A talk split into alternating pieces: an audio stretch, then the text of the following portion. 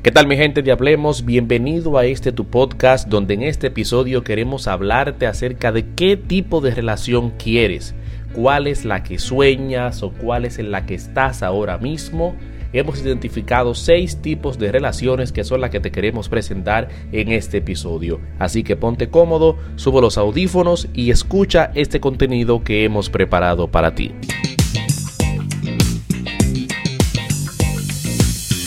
¿Qué tipo de relación quieres? Una de las decisiones más importantes que debes tomar es la de elegir qué tipo de relación amorosa deseas tener y por ende eso define con quién vas a pasar un tiempo importante de tu vida, donde construirás recuerdos y una historia que nunca será fácil de olvidar. Y mira, y es que a raíz de yo conocer muchas experiencias de personas que me han tenido la confianza de hablarme, de qué buscan en una relación, he decidido hablarte del tema para que puedas identificar en cuál te encuentras y a la vez te asegures de que sea la correcta o al menos estés consciente de cuál es. Yo he identificado seis tipos de relaciones que son las más comunes y son las que te quiero presentar en este episodio. Número uno, la misteriosa o la que siempre anda con secretos. Es esa relación donde cada uno maneja una agenda diferente y secreta para el otro. Fingen ser una pareja feliz, sin embargo, ninguno confía en el otro y se manejan en ambientes totalmente diferentes. ¿Cuáles son las características de esta pareja? Dicen que tienen una relación, pero ninguno confía en el otro, andan a escondidas y mantienen actividades que no se atreven a compartir con su pareja. En esta relación aplica la frase de que cada celular es un mundo aparte y prohibido para la pareja. El dinero es un misterio en el que fuera de los gastos comunes el otro nunca se entera de los ingresos de su pareja. Y es que, aunque te parezca increíble y te suene tortuosa, no llegas a imaginarte lo común que puede ser la cantidad de conocidos o familiares que viven en esa dinámica de pareja. ¿Cuál es el consejo que le tengo para la pareja misteriosa o aquella que anda con secretos?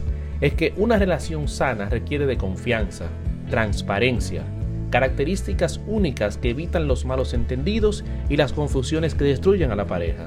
Así que si te encuentras dentro de una de estas, revísate y busca tener confianza y transparencia. Número 2. Los socios económicos o los roommates. ¿Cuáles son esos? Son esas que solo se enfocan en producir y alcanzar metas. Pero si examinas el vínculo que los une, nunca será el amor.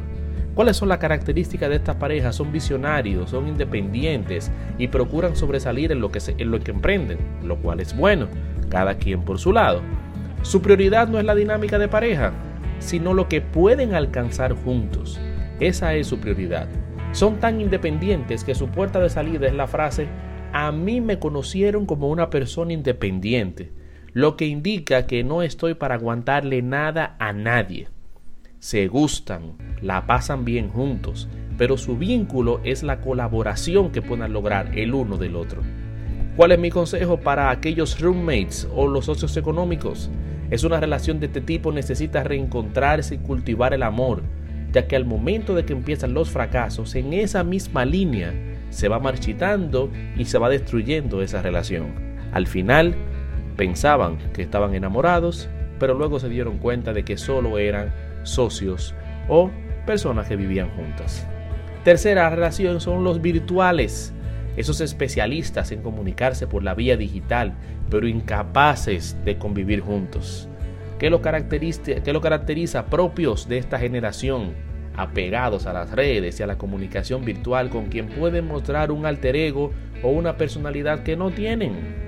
Les cuesta entablar una conversación y mostrar afecto a los demás, incluyendo a la persona con quien mantienen esa relación amorosa.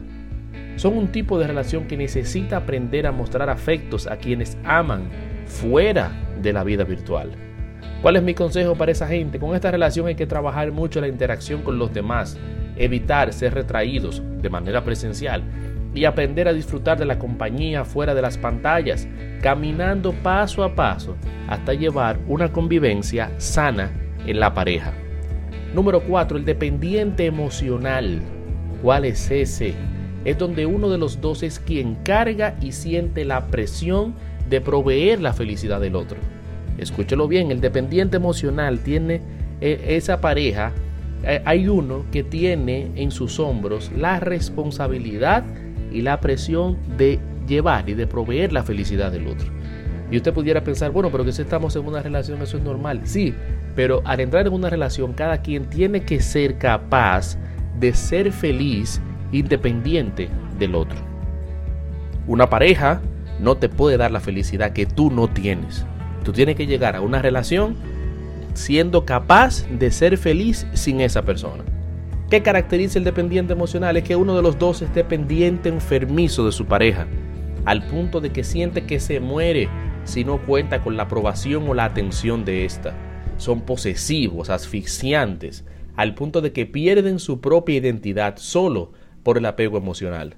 Se conocen porque uno de la pareja es el ancla o la columna que debe cargar con las situaciones suyas más las del otro. Imagínense eso, que usted tenga que cargar con sus propios problemas más los del otro por la dependencia emocional que tiene o el apego emocional que tiene.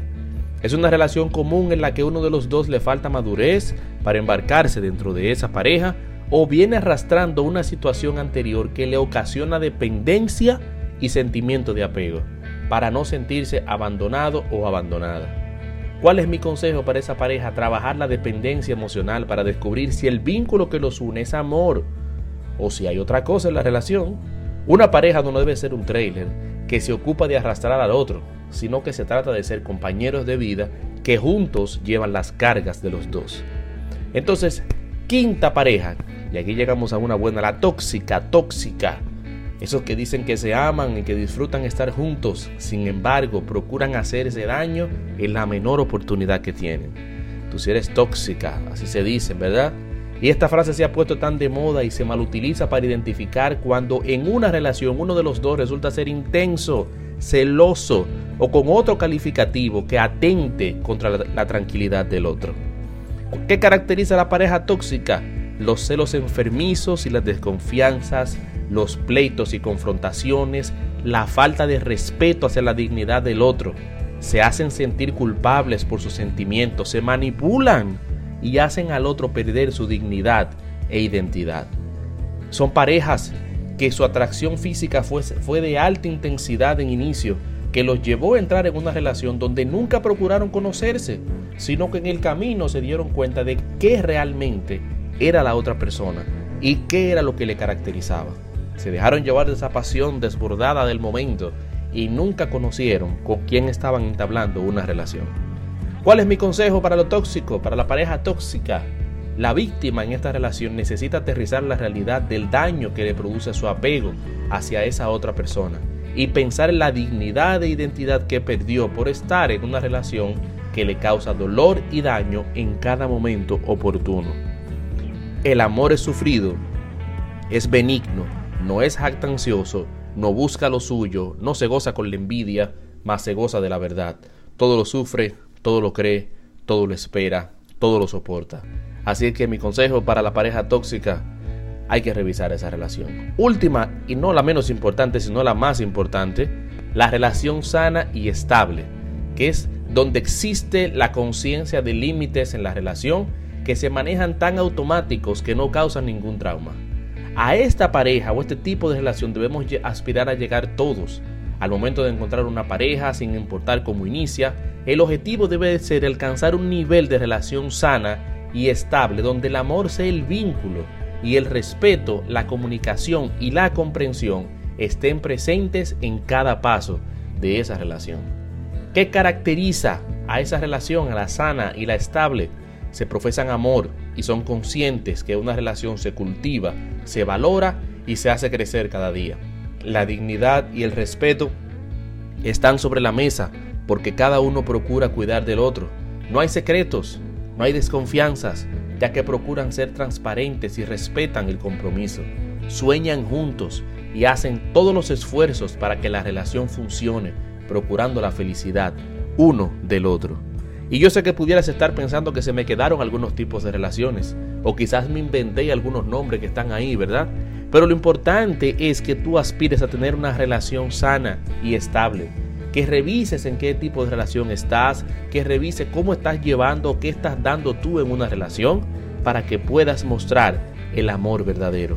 Así que ya tú sabes, espero que te haya sido de bendición este episodio, que lo hayas disfrutado, compártelo con tus amigos para que puedan identificar en qué tipo de relación eh, se encuentran y no olvides entrar a nuestra cuenta de Instagram, a nuestro canal de YouTube, suscribirte para que estés pendiente a todos los contenidos que, que tenemos para ti en este Hablemos Community. Hasta el próximo episodio.